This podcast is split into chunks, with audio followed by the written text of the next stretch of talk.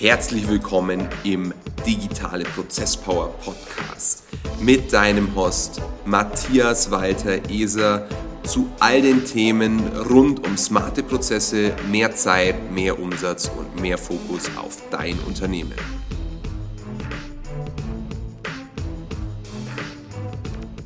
Mir eine große Freude, dass ich dich hier und heute bei uns im Podcast begrüßen darf. Wir hatten ja einen gewissen Vorlauf, weswegen ich mich umso mehr freue, dass wir das Interview so heute im gewohnten Setting durchführen können. David Hahn ist dein Name, du bist CEO und Gründer von Remberg, der XRM Software Company.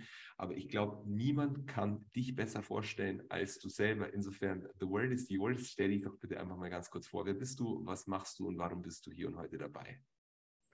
Ja, vielen Dank, Matthias. Äh, freut mich dabei zu sein. Genau, mein Name ist David Hahn. Ich bin einer der Mitgründer äh, und CEO bei, bei Remberg. Ähm, zunächst zu mir. Ich habe ursprünglich an der TU München studiert, ähm, eine Kombination aus BWL und Maschinenbau. Äh, TUM BWL heißt es dort, da gibt es jetzt nicht das klassische Wirtschaftsingenieurwesen, deswegen habe ich mich da ähm, reingebohrt. Ich habe da äh, ganz klassisch äh, Bachelor und Master studiert, ähm, habe am CDTM, Center for Digital Technology and Management, äh, erweitert sozusagen sein Studienprogramm ursprünglich ähm, oder ja mittlerweile LMU und TU. Ähm, einige Gründerinnen und Gründer sind da äh, durch das Programm gegangen. Ähm, Firmen wie Personio, Forzo, ähm, Konux, äh, Trade Republic, die Gründer waren da vorher. Ähm, und ja, über das Programm bin ich ähm, an die Columbia Business School nach New York. Ähm, Fokus auf Venture Capital. Ich habe da ja unterschiedliche Leute kennengelernt und ähm, habe mich total fasziniert. Ähm, äh, das Konstrukt äh, Softwareunternehmen mit ähm, Venture Capital aufgebaut, die im Endeffekt dann ja, da gibt es Leute offenbar, die verrückt genug sind, äh, jungen Leuten, ambitionierten Leuten Geld in die Hand zu geben, etwas zu bauen, was es vorher noch nicht gab. Und das finde ich total faszinierend. Ähm, also war mir klar, ich möchte irgendwann im, im äh, Driver Seat äh, einer dieser Firmen sein oder in der ersten, zweiten Reihe wäre auch okay gewesen. Und insbesondere das ganze Thema ähm, Mittelstand, Industrie äh, in Deutschland, also in der Industrie, die uns prägt, äh, der Backbone, sage ich mal, der deutschen Industrie, der Mittelstand da an der Speerspitze der digitalen Transformation mit dabei zu sein, das ist so ausschlaggebend gewesen. Ich habe vorher schon mal äh, eine, eine, Softwarefirma gegründet, während Studium war ich noch äh, ähm, im Bereich Qualitätsmanagement. Die hat nicht so funktioniert, wie ich es mir vorgestellt habe, haben wir auch Teilzeit, Teilzeit damals gemacht und ich habe die dann an einen Wettbewerber ähm, abgegeben, die schon deutlich weiter waren als wir und also eine aus unserem Team tatsächlich ähm, auch immer noch dort in der Firma tätig ist. Und so, da ich wusste, wie es nicht geht, dachte ich, jetzt probieren wir es nochmal.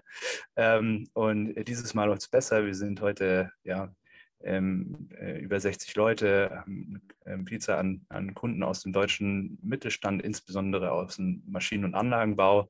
Und da entwickeln wir uns jetzt ähm, immer weiter. Ähm, meine Rollen sind vor allen Dingen Themen wie Kundenpartner, Investoren, aber auch darüber hinaus ähm, heute ja, äh, die Verantwortungsbereiche. Ich weiß nicht, ob das so schon gereicht hat oder ob du noch mehr wissen willst auf der Ebene.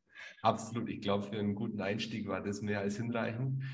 Ähm, du meintest, du hattest deine Anfänge dann im Venture Capital gemacht im Zuge deiner Auslandserfahrung an der Columbia University. Ähm, das eint uns, also ich war nicht an Columbia, aber der ganze Venture Capital Bereich denn da habe auch ich meine ersten Erfahrungen sammeln dürfen, damals über einen Ex-Banker bei Goldman, der dann da raus ist und seinen eigenen VC-Fund aufgemacht hat. Und es war unfassbar spannend zu sehen, wie im Endeffekt junge Unternehmen mit diesem Wachstumstreiber Geld dann umgehen. Und da gibt es ja sehr prominente Positivbeispiele, natürlich auch Negativbeispiele. Mhm. Statistisch gesehen sind die meisten eher Negativbeispiele, weil die meisten Geld verbrennen. Und mhm. jetzt seid ihr ja ein Venture Capital Backed Startup im Softwarebereich und du meintest ja, du hast das, äh, die, die, Erfahrung schon aus dem in Anführungsstriche Scheitern äh, heraus mit deiner ersten Company gemacht. Wie essentiell war deiner Meinung nach dieses Failure aus dem ersten Business Approach irgendwie mit, diesem, mit dieser ersten Firma, um die heutige Firma so erfolgreich zu machen? Weil in Deutschland ist ja Scheitern was sehr Negatives, in Amerika ganz im Gegenteil ist ja was sehr Positives. Ja, also ähm, sehr, sehr gute Frage. Ähm, ich, ich war damals äh, 22, als wir äh, die Firma ähm, gestartet haben. Und ähm, wenn man an einem Unternehmen dran ist, das man merkt selber schon, wenn Sachen nicht so funktionieren. Also es ist ja schon so, dass man immer wieder, speziell in der, in der Akquise von neuen Kunden, die hatten dann einen relativ ähm, großen Initialkunden und die Idee dahinter war, ja, wenn wir den geclosed haben, dann müsste es ja eigentlich noch ähm, x andere geben, die äh, genauso sind. Und ähm, wir hatten uns also völlig blauäugig eigentlich den Markt nicht gescheit angeschaut vorher. Ähm, das Team war nicht so, ähm, war relativ deckungsgleiche Profile, die da gearbeitet haben, äh, damals einfach auch aus dem Bekanntenkreis. Also wir haben so viele Fehler gemacht, die eigentlich in jedem Schulbuch gefühlt heutzutage äh, drinstehen, die man eigentlich nicht machen sollte und die aber an eigener Erfahrung, also wirklich auf, auf gut Deutsch gesagt, auf die Schnauze zu fliegen auf so vielen Stellen,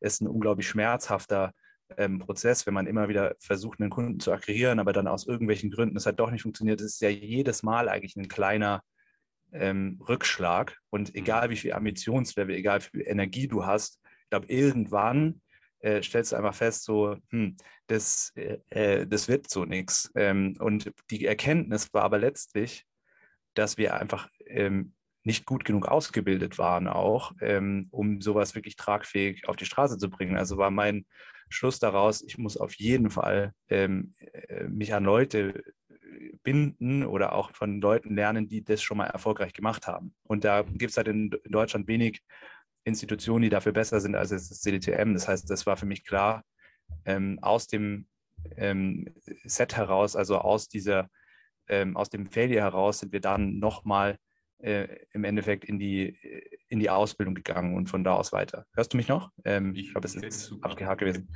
Ja, perfekt.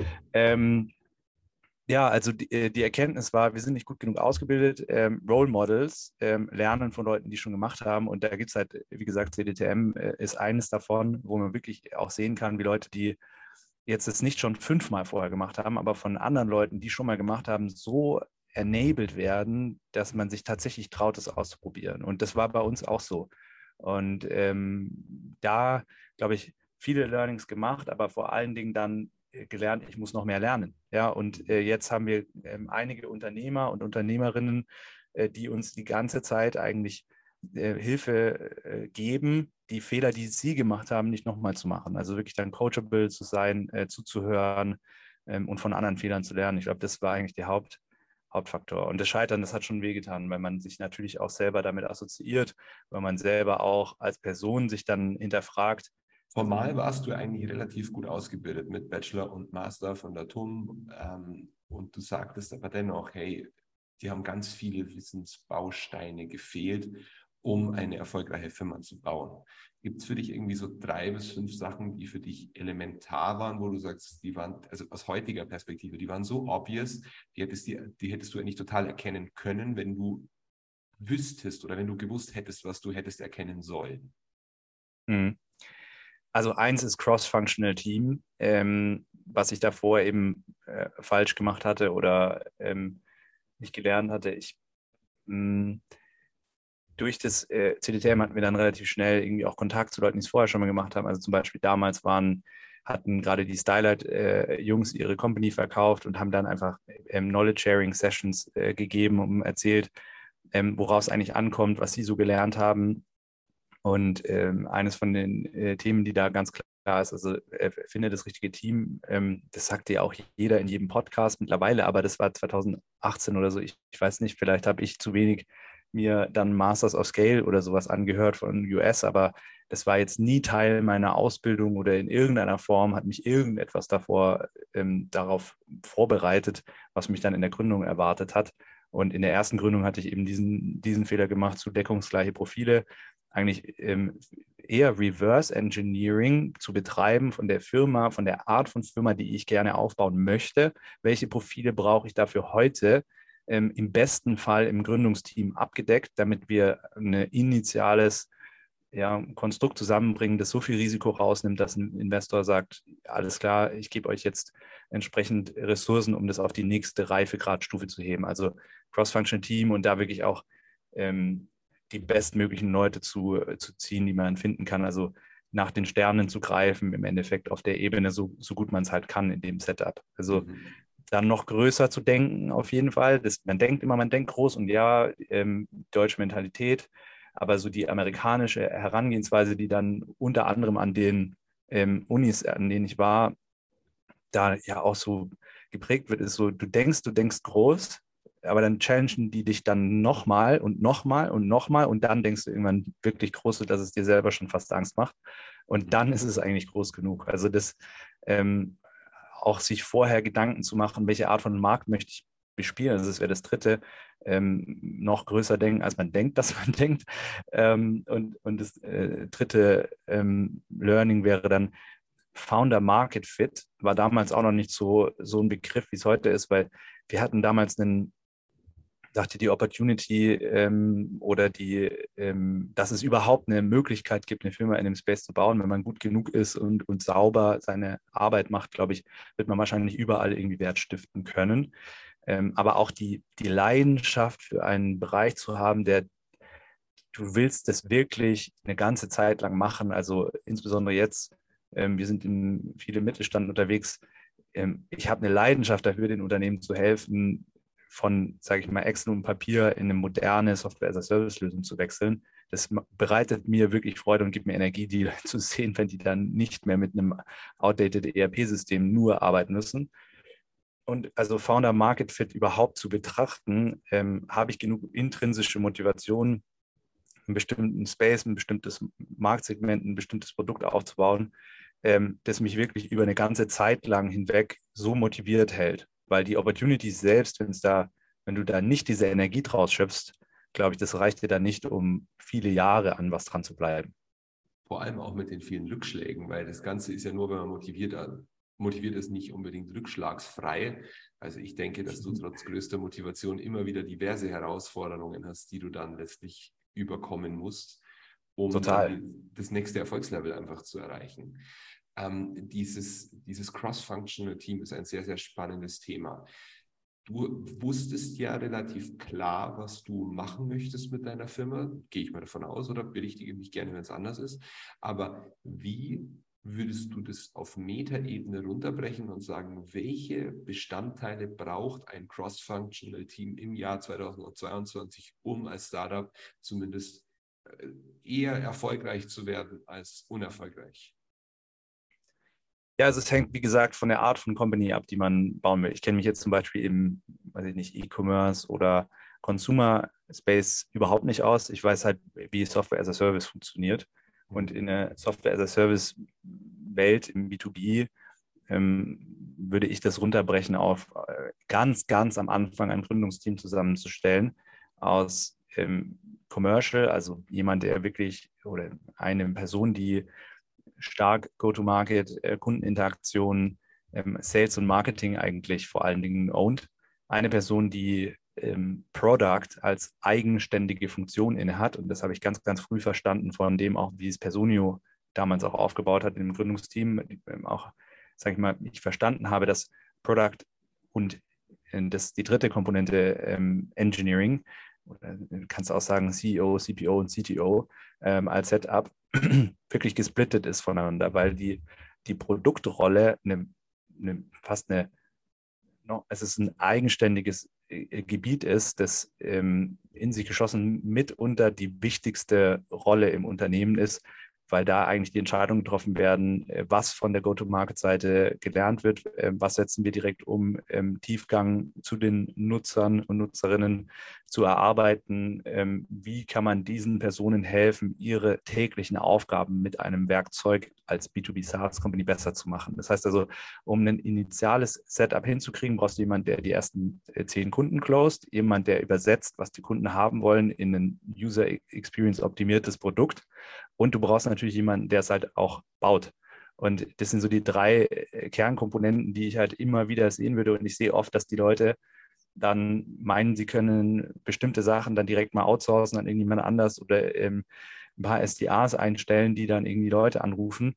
So, ich glaube, die Anfänge von der Firma, die müssen die Personen, die die Firma gegründet haben, selber machen, ähm, um einfach so wirklich nahe am Kunden zu verstehen, was machen wir da eigentlich genau und wie sieht Product Market Fit aus. Mhm, mhm. Okay, sehr, sehr spannend. Danke für die wirklich präzise Antwort jetzt trotz der eher unklaren Frage. Jetzt wollen wir mal an die Anfänge von Remberg zurückgehen. Ihr habt damals diese Idee ausgegoren oder vielleicht auch nicht, vielleicht war es nur einer von euch. Ihr habt euch dann gefunden, was waren so eure ersten Schritte, was ihr wirklich operativ gemacht habt? Also wie hat so die Gründungsphase von Remberg in der Praxis wirklich ausgeschaut? Was waren so die Kinderschuhe, wirklich die einzelnen Schritte von Idee bis hin zu, wir haben jetzt ein Office, wir haben Finanzierung, wir haben Kunden und wir haben Mitarbeiter? Ja, also äh, die, der Grund, Stein für die Firma war ein externer Impuls aus der Industrie. Also es passiert schon häufiger, dass am, insbesondere am CDTM auch so ein Auffangbecken für Ideen und Leute, die irgendwie was machen wollen. Und äh, da gab es also ähm, Leute aus der Industrie, die ja die ersten Ideen gesponnen haben und auch am, am CDTM nach äh, einem sehr, sehr begnadeten Ingenieur gefragt haben. Und das war mein Mitgründer der Hagen, der, ähm, einer der besten seines Erachtens im Bereich Robotik.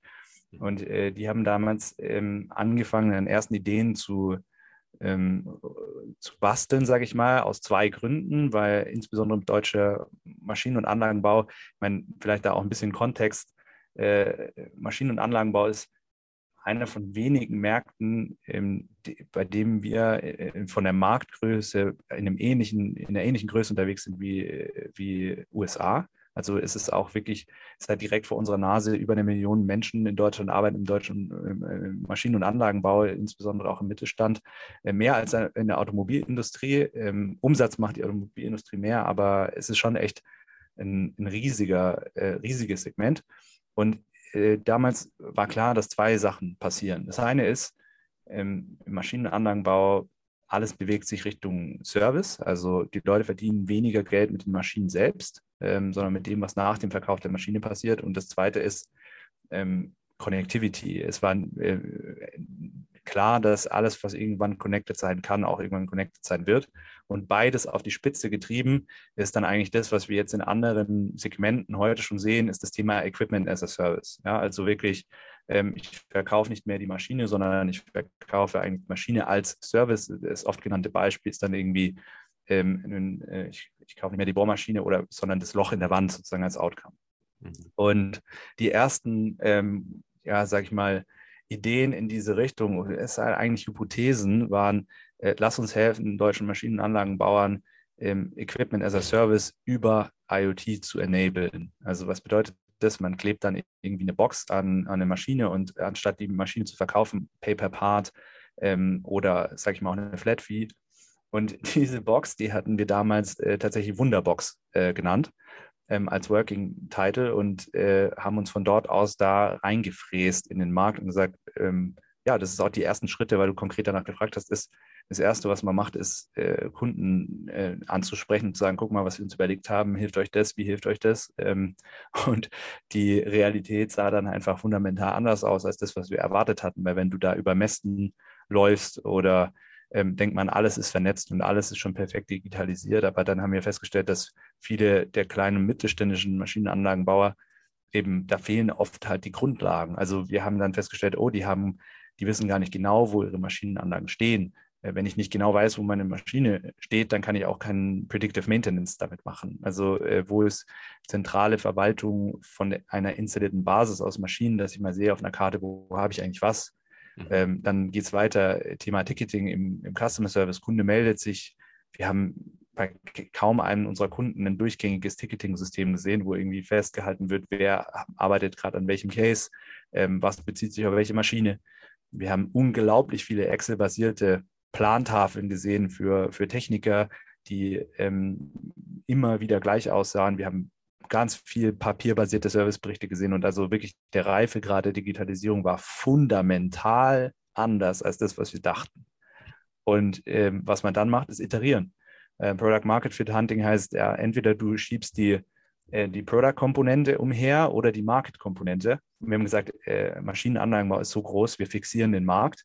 Ähm, als, als eine feststehende Komponente und äh, variieren dann mit dem Produkt so lange, bis wir verstanden haben, wie wir maximal wertstiftend sind, wo die Kunden heute stehen, nicht wo die in fünf Jahren stehen. Und so wirklich ganz, ganz viele verschiedene Kundentermine einfach zugehört, gefragt, was sind eure Herausforderungen, was tut euch weh, ähm, wie können wir euch helfen? Und da sukzessive haben wir uns da reingebohrt und sind da jetzt gelandet, wo wir heute sind.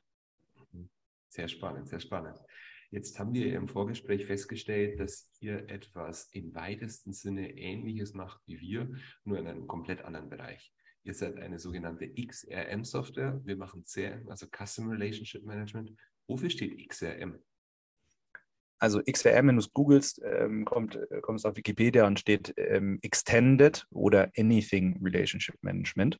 Mhm. Und äh, Extended oder Anything Relationship Management kommt immer dann ähm, zum Einsatz, wenn mehr als nur Kunden und Kontakte verwaltet werden müssen. Das bedeutet, in unserem ähm, Setup ist es ja so, wenn du jetzt ähm, darüber nachdenkst, was das XRM, es ist eigentlich Analogie sehr nahe am CRM, aber nicht mit dem Kunden oder dem Kontakt im Zentrum, sondern mit X. Und X in unserem Falle ist mit der Variable, also die Variable X ist vor allen Dingen mit dem Wort Maschine oder ähm, Anlage oder industrielles Equipment befüllt.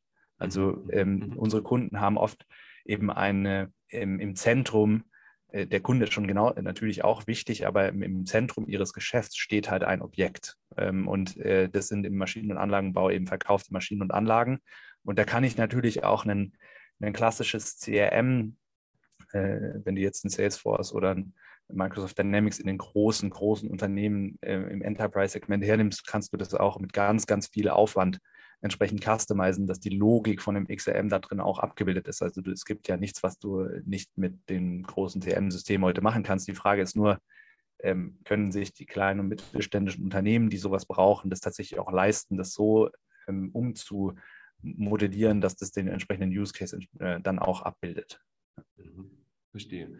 Und diese Maschinen bzw. die Anlage als solches, gib mal Beispiele, weil wir haben jetzt sehr viele, die in diesem Digitalsegment tätig sind. Das heißt, da ist alles nicht tangibel, es ist alles nicht irgendwie greifbar, es ist alles abstrakt, es ist alles meistens eine Idee oder irgendwie nur ein Piece of Information, aber es ist nicht physisch. Wie kann das zum Beispiel konkret bei einem eurer Kunden aussehen, dass dieses XM zum Einsatz kommt? Ja, also ähm, gute Frage. Äh, Beispiel mittelständischer äh, Kompressorhersteller macht 50 Millionen Umsatz.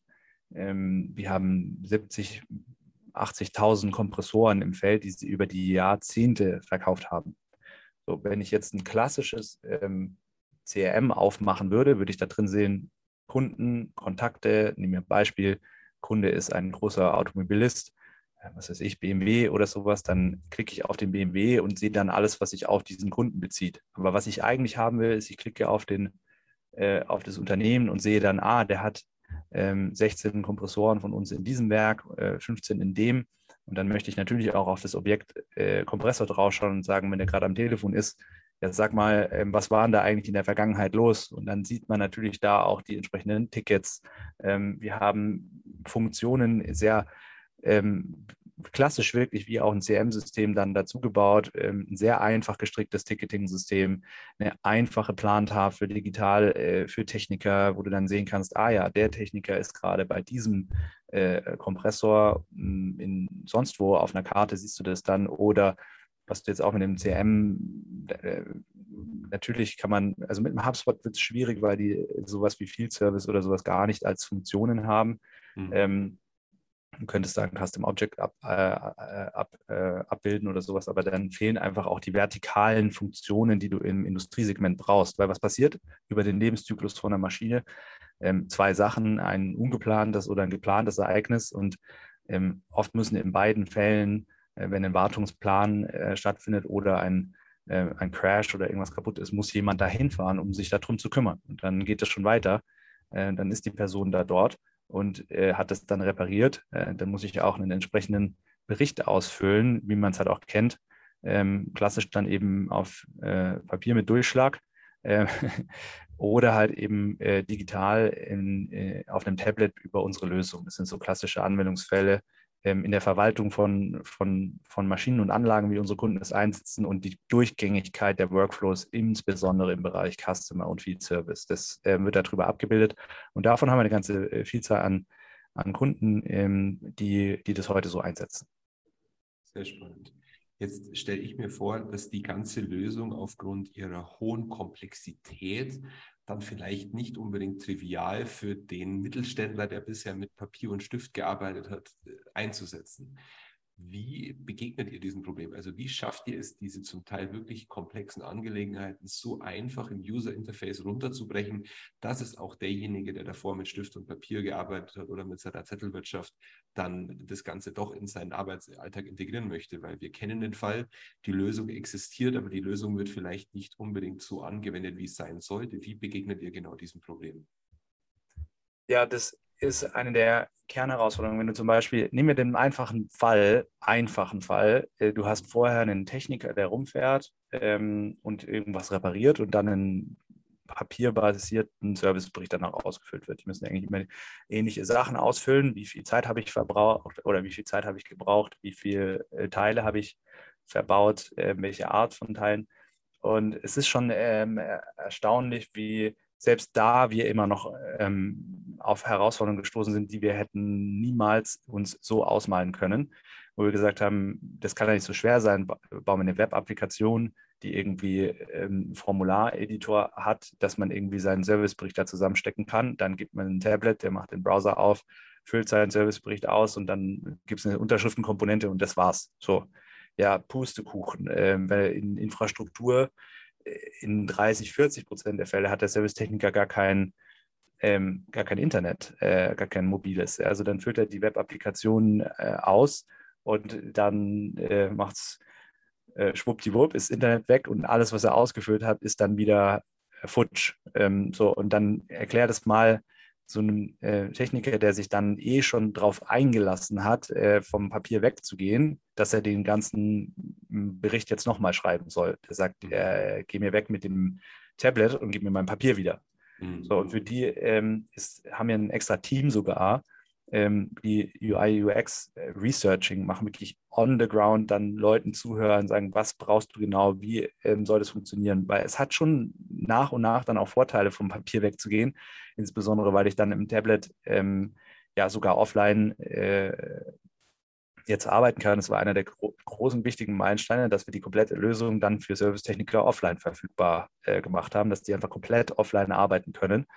Ähm, das war technologisch auch äh, gar nicht so einfach. Es ähm, kostet dann einiges an, an Energie und zusätzlich zu, es kann, es funktioniert auch offline, halt an, dauernd an der Nutzererfahrung zu arbeiten. Also ähm, Papier zu ersetzen, dass man da einfach mal kurz was hinkritzelt, ist gar nicht so leicht, ähm, wie man denkt, weil es hat eine gute Nutzererfahrung. Papier ist ja per se nicht, äh, nicht, nicht, nicht schlecht, funktioniert offline ähm, und, und geht schnell. Ja, und also da ähm, arbeiten wir mit Automation. Also zum Beispiel, was natürlich cool ist mit so einer Lösung, ja, es muss offline funktionieren, aber auch wenn ich irgendwas anklicke, äh, einen Bericht auszufüllen, dann füllt sich der Bericht natürlich schon mit den ganzen Metainformationen aus, die das System schon vorliegen hat. Also wer bin ich, welcher Techniker, äh, bei welcher Adresse bin ich gerade, welche Maschine. Das sind alles Sachen, die, sage ich mal, den Automationsgrad dann steigern.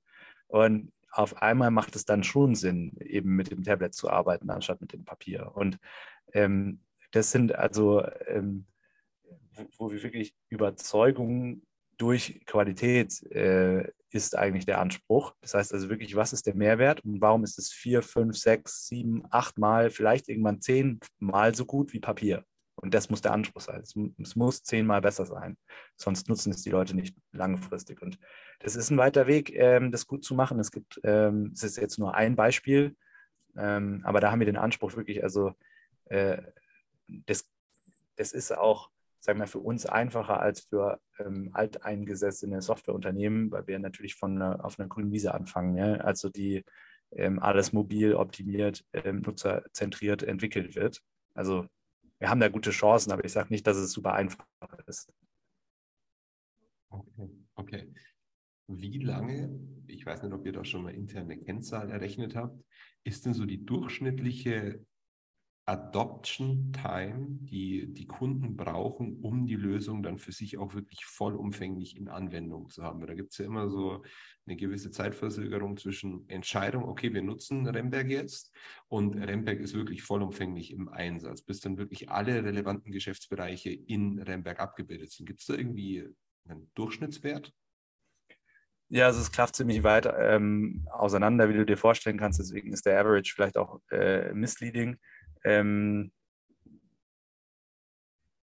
wir haben Beispiele, wo Unternehmen irgendwie 20.000 ähm, Equipments oder in dem Fall Spezialfahrzeuge innerhalb von ähm, drei, vier Tagen da importiert haben. Das wird dann synchron gehalten mit dem ERP-System. Das ist auch ein großer Hebel, also ERP-Integration, ähm, was man auch nicht so, so einfach aus dem Ärmel schüttelt, ähm, die dann irgendwie mit 35 Nutzern im Customer Service nach zwei Wochen live waren und es läuft einfach seitdem.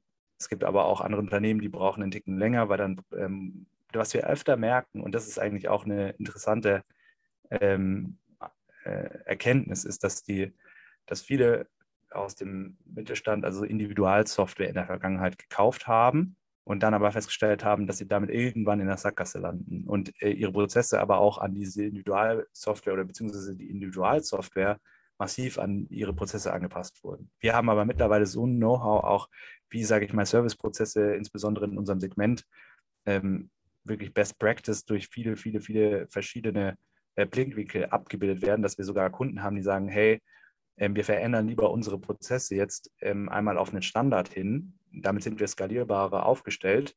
Und das hat natürlich dann eine gewisse Veränderung zur Folge. Und ähm, da gibt es auch Unternehmen, die dann halt irgendwie ähm, drei, vier Monate noch das glatt ziehen müssen oder da noch rumdümpeln. Ähm, da können wir dann nur halt hartnäckig sein, setzen auch Incentivierungen, das halt schneller zu machen.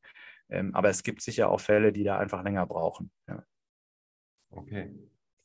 Ein extrem spannendes Themenfeld, das ihr da begleitet mit eurer Softwarelösung. Jetzt habe ich mal versucht, währenddessen, dass du das jetzt so präzise ausgeführt hast, zu verstehen, wie man denn diese Prozesse, die eure Kunden letztlich dann haben, digital abbildet. Und ich habe mich schon mal näher mit Celonis auseinandergesetzt, ist ja auch ein sehr bekanntes Startup. Ähm, und wie schafft ihr es, diese unzählig verschiedenen Anlagen, um es jetzt mal auf eine Begrifflichkeit zu reduzieren, in eurer Software abzubilden? Weil CRM ist relativ leicht. So, da gibt es einfach die Kontaktdaten zwischen Unternehmen und Kunden und das war's. Aber bei euch ist es ja so, dass ihr wirklich eine Vielzahl an verschiedenen Maschinen und Anlagen abbildet. Seid ihr da schon an dem Punkt, wo ihr sagt, ihr habt alles erfasst oder ist es eher so ein fortwährender Prozess, wo ständig neue Anlagen und verschiedene Anlagenoptionen bei euch in der Software mit aufgenommen werden?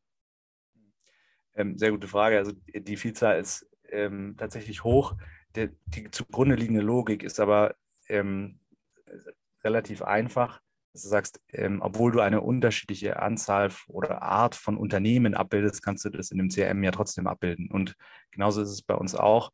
Du kannst eine, ähm, für, das, für das XRM ist es eigentlich äh, egal, welche Art von Objekt da drin verwaltet wird. Die Logik äh, macht halt Sinn. Und es gibt zwei Sachen, die, ähm, die da spannend sind. Das eine ist die Hierarchisierung von, von Anlagen. Also mittlerweile können wir, weißt du, das ist ja jetzt zum Beispiel es ist ja oft so, dass Maschinenanlagenbauer hm, riesige Anlagen verkaufen, wo du eine ganze Produktionslinie hast, dann musst du in die, wenn du auf das Objekt Anlage klickst, dann klappt das auf. Dann hast du da drunter hängt irgendwie drei Roboter, zwei Werkzeugmaschinen, in der Werkzeugmaschine nochmal eine, eine Steuerung oder sowas drin. Also so eine Hierarchisierung von, von Objekten, das war ein großer Hebel. Und aber in sich geschlossen ist es jetzt nicht so viel anders wie ein, äh, wie ein CM. Wenn du eine Art von Unternehmen anlegst, hast du ähm, bestimmte Datenfelder, die du an, abbilden kannst. Und für unser System ist es letztlich egal, ob es eine Maschine, ähm, ein Roboter, ein, was weiß ich, ein 3D-Drucker oder ähnliches ist, weil die, weil die Grundlogik gleich bleibt und die darüber gehängten Prozesse sind auch äh, schon ähnlich. Ja, also von, von einem Ticket, das aufgeht, ähm, über die Plantafel bis zum Bericht zum Beispiel. Das ist so ein klassischer Flow, den wir einfach immer und immer und immer wieder sehen. Okay, okay. Jetzt gibt es vielleicht auch den einen oder anderen, der hier zuhört, der sich die Frage stellt, ist diese Software äh, Remberg oder ist das Unternehmen Remberg für mich von Relevanz? Vielleicht in einem Satz runtergebrochen, so ein Elevator Pitch. Für wen ist Remberg denn wirklich relevant? Mhm.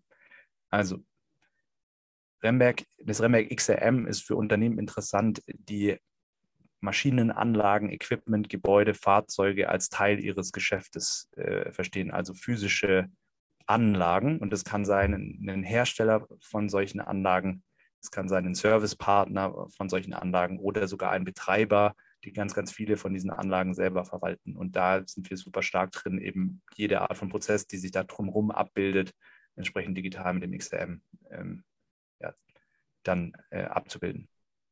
Okay. Jetzt haben wir uns sehr stark mit der technischen Lösung auseinandergesetzt, äh, wie quasi Remberg funktioniert, wie ein XRM funktioniert. Jetzt würden mich vielleicht noch ein paar wirtschaftliche Daten zu, zum Unternehmen, also zu eurem Venture interessieren. Wie groß seid ihr? Ich glaube, du hast schon gesagt, 60, 65 Mitarbeiter. Wie viel Umsatz macht ihr? Ähm, was sind so die Wachstumspläne für die nächsten zwölf Monate? Ich glaube, alles darüber hinaus zu planen ist aktuell sehr verwegen in Anbetracht der nicht unbedingt einfachen Wirtschaftslage dass du uns einfach so ein bisschen Einblick gibst in den Ist-Zustand, vor allem wirtschaftlicher Natur, weil es ja bei einem Unternehmen immer sehr, sehr relevant ist und dann auch mit Blick in die Zukunft, wie sich das Ganze noch entwickeln soll, zumindest eurer Planung entsprechend. Ja, also wir haben wirklich erst mit dem ja, mit der Spitze des Eisbergs angefangen, jetzt im Bereich Maschinenanlagenbau äh, in Deutschland, in der deutschsprachigen Region, ähm, vor allen Dingen mit den Maschinenbauern. Wir sehen da ein Riesenpotenzial auch darüber hinaus äh, zu gehen. Also es sind ähm, unterschiedliche Wachstumspfade, die wir uns sehr genau anschauen. Also inwieweit funktioniert die Lösung auch für andere Arten von Objekten, sage ich jetzt mal, zum Beispiel im Bereich Energy, äh, Utilities, Renewables ähm, oder auch äh, darüber hinaus dann ähm, Gebäude sehen wir Anwendungsfälle, wo Leute schon jetzt auf uns zukommen und sagen, hey, was ihr für die Maschinenbauer gebaut habt, das macht total Sinn, lasst uns das mal ausprobieren. Also das sind so Inbound-Themen, die gerade passieren. Und da hatten wir letztes Jahr, wir haben äh, letztes Jahr äh, ganz, ganz solides Wachstum hingelegt, wo wir dann auch die letzte Finanzierungsrunde äh, gemacht haben. Da haben wir verdreifacht. Ähm, natürlich ist der Anspruch wieder, dieses Jahr zu verdreifachen. Die Umsätze sind noch äh, jetzt nicht über, ähm, über ein Maß hinaus, wo das natürlich verdreifachen auch noch einfacher ist. Ähm, wir geben mhm. keine direkten äh, Revenue-Zahlen raus, sonst landen die im CRM vom nächsten Venture Capital Investor und dann werde ich in sechs Monaten dagegen gebenchmarkt. Also kann ich dir aber so Korridore, kann ich dir schon nennen. Ähm, es ist auch ganz klassisch, dass man das, äh, sag ich mal, nicht, äh, nicht genau teilt. Mhm. Ähm, aber da ist der Plan natürlich, ähm, weiter zu wachsen in dem existierenden Segment, also noch stärker äh, Marktanteil abzurufen, da wo wir heute unterwegs sind, aber schon auch die Fühler auszustrecken und zu gucken, das, was wir so spitz für so ein äh, spitzes Segment gebaut haben, wo, wo können wir noch mehr Unternehmen helfen, äh, Dinge wie äh, Equipment, Anlagen, Maschinen, Gebäude, Fahrzeuge zu verwalten und die Prozesse drumherum zu digitalisieren. Also da genug Potenzial gibt es auf jeden Fall, man sollte sich aber halt auch nicht verzetteln. Ja. Sucht ihr aktuell Mitarbeiter? Auf jeden Fall. Ähm, wir sind ordentlich gewachsen. Wir waren Anfang des Jahres noch knapp 20 Personen. Wie gesagt, jetzt ähm, Headcount ab äh, 1. November. Jetzt hat die, äh, heute Onboarding-Session äh, meines Wissens nach 63. Ähm, kommen aber auch noch ein paar dazu. Ähm, wir suchen, wir haben vorwiegend natürlich auf äh, Produkt- und ähm, Engineering äh, entsprechend Kapazitäten erhöht, weil das schon ein, ein breites äh, Produkt ist, das wir da bauen. Wir kennen auch die Themen, die, die es da zu beackern gilt. Ähm, insbesondere sowas, wie wir vorhin an Challenges angesprochen haben, das, das baut man auch nicht an einem Tag. Das heißt also, da ist der Großteil ähm, rein, reingelaufen. Ähm, jetzt hat in der nächsten Phase dann auch auf kommendes Jahr werden wir verstärkt auch den Vertrieb ausbauen. Ähm, das ist also wirklich Leute, die Interesse haben, da irgendwie mit uns in Austausch zu gehen. Wir haben da ähm, super spannende Möglichkeiten, insbesondere auch für Berufseinsteiger, ähm, ganz am Anfang vom Funnel, sage ich jetzt mal, zu lernen, wie das 101 äh, Sales funktioniert. Und darüber hinaus, also auch im, Bereich Marketing, da, also wir, wir wachsen weiterhin, ja. Sehr gut, sehr gut. Wenn sich jetzt jemand berufen fühlt, bei Remberg zu arbeiten oder das Ganze grundsätzlich für relevant befindet, wo kann er sich denn bei euch melden? Habt ihr eine Career-Page oder soll er dir eine Mail schreiben? Wie ist der von euch gewünschte Prozess dahingehend? Also der, der gewünschte Prozess ist auf äh, remberg.de zu gehen, auf die Career-Page, ähm, mal kurz zu gucken auf die offenen Stellen. Ich glaube, wir haben momentan zwölf plus Stellen verschiedener Art ausgeschrieben, um einmal nur kurz zu gucken, spricht mich da irgendwas an. Und wenn äh, die Person sich da nirgendwo angesprochen fühlt, mir gerne auch eine E-Mail schreiben, äh, david.hahn.remberg.de. Dann kann man auch immer drüber nachdenken, ob man gemeinsam was formen kann, was irgendwie dann vielleicht mehr crossfunktional ist. Also es gibt immer Möglichkeiten, wenn wir gute Leute ähm, haben, dann entsprechend auch ähm, ja, wir richten uns da schon auch nach den Talenten, dass wir, ähm, wir merken immer, wenn beide Seiten denken, dass sie den besseren Deal gemacht haben, dann ist es perfekt. Ja, also ähm, man muss dann aber verstehen, was, was, ähm, was für einen besseren Deal möchte die Person denn. Ähm, also einfach mhm. auch zuhören. Gerne auch direkt bei mir melden. Sehr gut, super. Dann vielleicht, wenn du möchtest und wenn du sowas parat hast, ein paar abschließende Worte an junge Gründerinnen und Gründer da draußen, weil die aktuelle Phase, man glaube ich, sollte es nicht verteufeln. Krise ist auch zugleich immer eine Chance, aber es gab wahrscheinlich schon einfachere Zeiten, um zu gründen, um sein eigenes Business erfolgreich werden zu lassen. Was sind so deine Key Learnings der letzten Jahre, vielleicht auch aus der Erfahrung mit den entsprechenden Mentoren, ähm, mit deinen einzelnen Stationen, die du durchlaufen durftest? Um einfach diese Krise möglichst unbeschadet, vor allem als Persönlichkeit zu überstehen. Weil ich denke, gewonnen und verloren wird zwischen den Ohren, wie Julian Hosper immer sagen würde, mhm. ähm, was so deine Ansätze bei dem ganzen Thema sind.